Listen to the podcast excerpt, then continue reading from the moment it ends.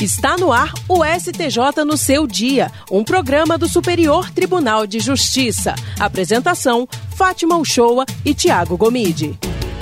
Olá para você que nos acompanha a partir de agora. Está começando mais um STJ no seu dia. Eu sou Tiago Gomide e hoje nós vamos falar sobre o princípio do non reformatio impejus e a aplicação dele no STJ.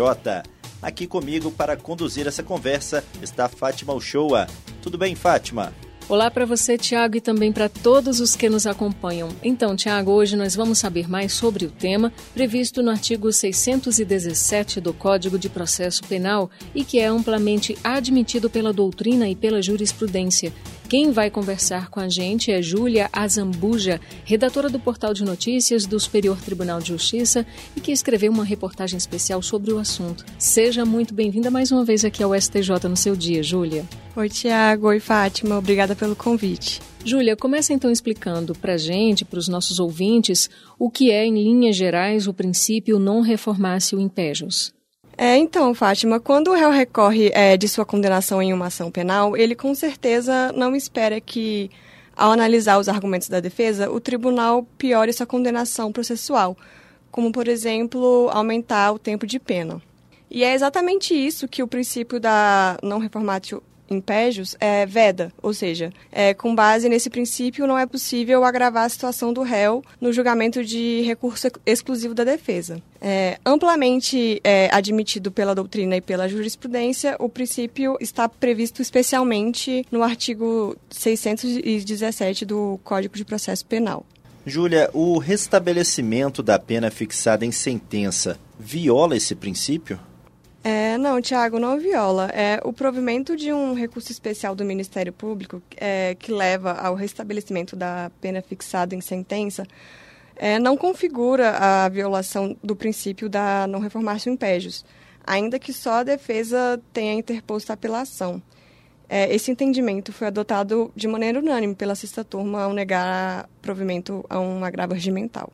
No caso desse julgamento, o réu foi condenado por homicídio qualificado tentado a uma pena de 14 anos de reclusão, é, tendo o juízo de primeira instância fixado a pena base em dois anos acima do mínimo legal, é, diante da valoração negativa da culpabilidade do agente e das circunstâncias do crime. Só que no julgamento da apelação, o Tribunal de Justiça de Minas Gerais considerou que o aumento da pena havia sido desproporcional e a readequou para 13 anos. É, em decisão monocrática, o relator no STJ, o ministro Rogério Schetti Cruz, é, apontou que o Tribunal de Segundo Grau é, não se pronunciou sobre a culpabilidade e fixou a pena base considerando seis meses de cada circunstância judicial negativa. Isso, segundo o ministro, foi insuficiente é, para os objetivos de reprovação e prevenção do crime, o que fez com que o magistrado restabelecesse a sanção fixada pelo juízo de primeira instância.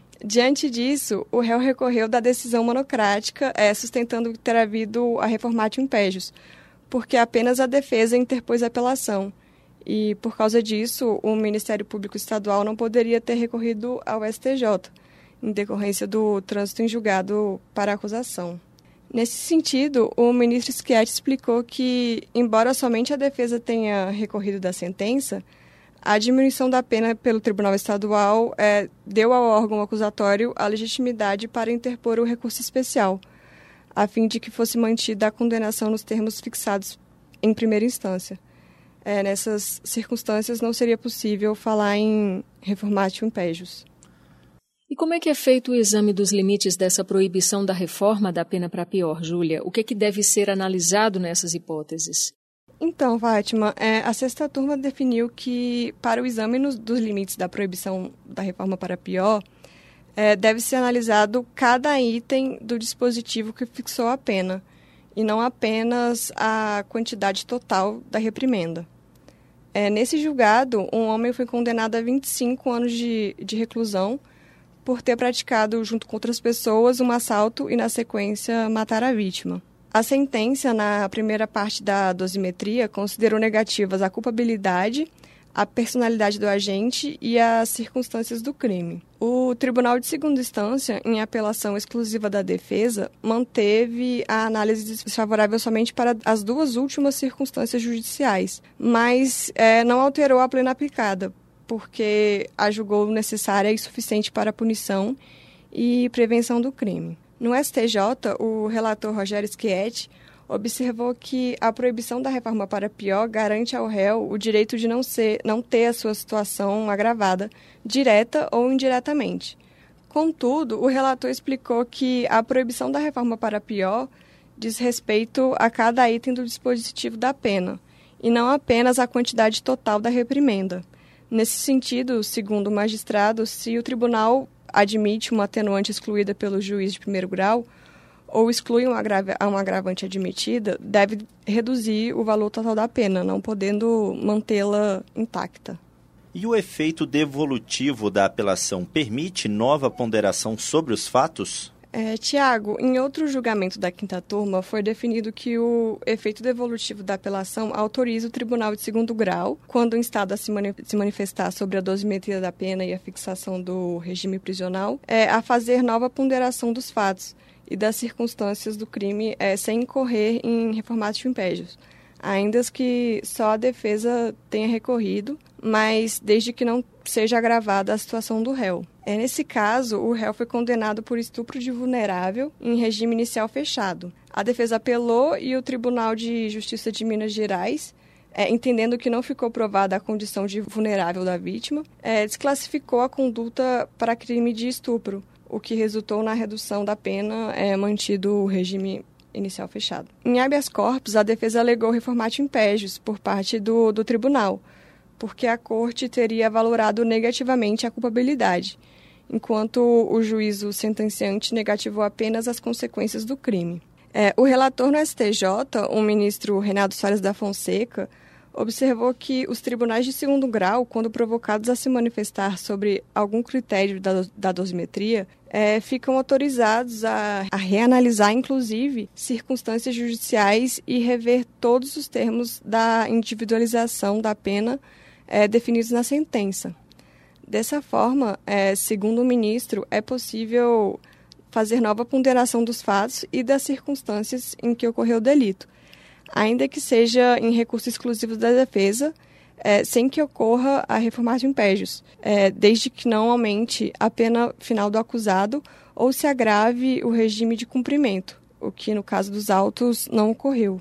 E os fundamentos da dosimetria da pena podem ser revisados sem caracterizar uma reforma para pior, Júlia? Então, Fátima, a jurisprudência do STJ considera que, mesmo havendo recurso exclusivo da defesa, é possível a revisão dos fundamentos da dosimetria da pena, é, desde que não seja modificada a quantidade da sanção imposta, sem que esse procedimento caracterize indevida reformatio impégios. É, com base nesse entendimento, a quinta turma manteve a decisão monocrática do ministro Reinaldo, é, que, em análise de recurso especial do Ministério Público, reformou o acórdão de segundo grau para restabelecer o aumento da pena aplicada na sentença, a um homem condenado por roubo. No caso, o juízo de primeiro grau condenou o réu e, com base no critério quantitativo, é, por reconhecer a presença de duas majorantes, que, foi, que foram o concurso de agentes e a ameaça com arma de fogo, é, aumentou a pena em três oitavos. Apesar disso, o Tribunal de Justiça do Paraná reduziu o acréscimo é, para o mínimo de um terço, aplicando a súmula é, 443 do STJ. Embora o Tribunal de Segundo Grau admitisse que a conduta do réu foi mais reprovável que a média nesse tipo de crime, ele considerou que eventual acréscimo de fundamentação, a fim de manter o aumento da pena em três oitavos, no STJ, o relator apontou que, nos termos da jurisprudência do tribunal, o princípio da não reformatio impédios prevê que o julgador não está vinculado aos fundamentos adotados na instância anterior e que ele apenas não pode agravar a pena em recurso exclusivo da defesa. O ministro Reinaldo também disse que a conclusão acerca da existência de peculiaridades que justificam o aumento da pena em três oitavos não exigia a revisão das provas, mas apenas a sua valoração. Júlia, esse princípio impede o recurso especial adesivo da acusação? Aproveitando, explica para a gente o que, que é esse recurso adesivo? É, então, Tiago, é, primeiramente, o recurso adesivo, ele é um recurso subordinado a outro recurso que já foi interposto no, no processo, né? E no caso julgado aqui no STJ, para a sexta turma, é, a interposição de recurso especial adesivo pelo Ministério Público, é, veiculando pedido contra o réu, conflita com uma regra da não reformatio impégios, é, segundo a qual a pena não pode ser agravada quando somente a defesa recorre. O ministro Sebastião Reis Júnior é, afirmou que há dúvidas acerca de cabimento de recurso adesivo no processo penal em razão da falta de previsão no Código de Processo Penal. No caso específico de recurso especial criminal, segundo ele, nem o CPP nem a Lei 8038 de 1990 é, previram essa hipótese. O magistrado ressaltou que, não havendo norma do CPP sobre alguma questão, o artigo 3 do, do Código é, admite a sua integração por meio de outros diplomas legais, inclusive o Código de Processo Civil. Contudo, segundo o ministro, nessa integração de normas, é preciso tomar cuidado para que a interpretação dada à regra utilizada para suprir a omissão é, não conflite com os preceitos do CPP. É, de acordo com o ministro Sebastião, é, admitir a interposição de recurso especial adesivo pelo Ministério Público em algum pedido contra o réu conflita é, com a regra que proíbe a reformatio impégios. O reconhecimento da continuidade delitiva, Júlia, pode resultar na redução obrigatória da pena?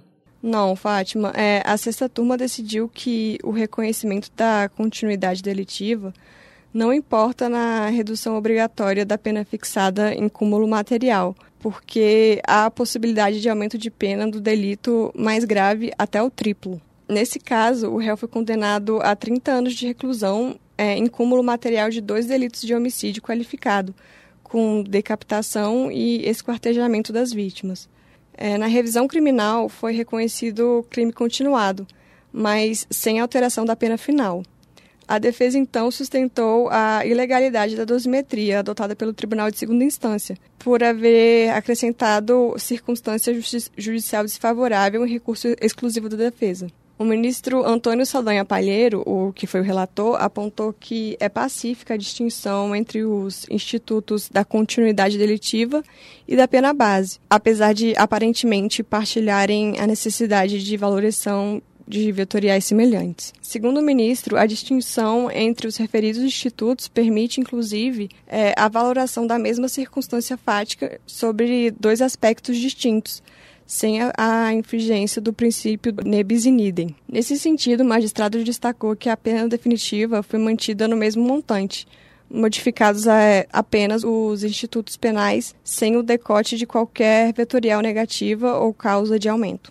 Ok, Júlia, e para a gente finalizar essa conversa, e se houver erro na soma das penas, o tribunal pode agravar a situação do réu? É, então, Tiago, quanto a isso, é, a sexta turma entendeu que, no âmbito de recurso exclusivo da defesa, o tribunal de segundo grau não pode agravar a pena imposta ao condenado, ainda que reconheça o erro na soma das penas aplicadas. No caso julgado, o réu foi condenado a nove anos de reclusão por tráfico de drogas e associa associação para o tráfico. O Tribunal de Segundo Grau negou provimento à apelação da defesa e, de ofício, corrigiu o erro aritmético da sentença, concluindo que a pena imposta totalizava, na verdade, nove anos, sete meses e seis dias de reclusão. O ministro aposentado, Nefi Cordeiro, que foi o, o relator, explicou que, como o Ministério Público não questionou o erro material, o tribunal não poderia conhecê-lo de ofício, sob a pena de, da configuração da reformatio impégios. O magistrado apontou que o STJ possui jurisprudência firmada no sentido que configura inegável reformatio impégios a correção de erro material no julgamento de apelação que importa em aumento de pena, ainda que para sanar evidente equívoco é, ocorrido na sentença da condenatória. Ok, Júlia Azambuja, muito obrigado por participar do STJ no seu dia. STJ no seu dia. Vale destacar que o conteúdo completo dessa reportagem pode ser conferido no site do STJ. Basta acessar www.stj.jus.br todo domingo, uma matéria especial é publicada no portal, abordando tanto questões institucionais como jurisprudenciais relacionadas ao Tribunal da Cidadania. Vale a pena conferir. É isso, pessoal. O STJ no seu dia fica por aqui. Muito obrigada por sua companhia em 104,7 FM Rádio Justiça e também para você que nos acompanhou pelas plataformas digitais. O programa STJ no seu dia tem produção de Caio Baltazar. Trabalhos técnicos de Júlio César e Roberto Fernandes. Direção de Daniele Lombardi, coordenação geral de Eduardo Moura. Até sexta-feira que vem. A gente se encontra. Tchau, tchau. STJ no seu dia, um programa do Superior Tribunal de Justiça.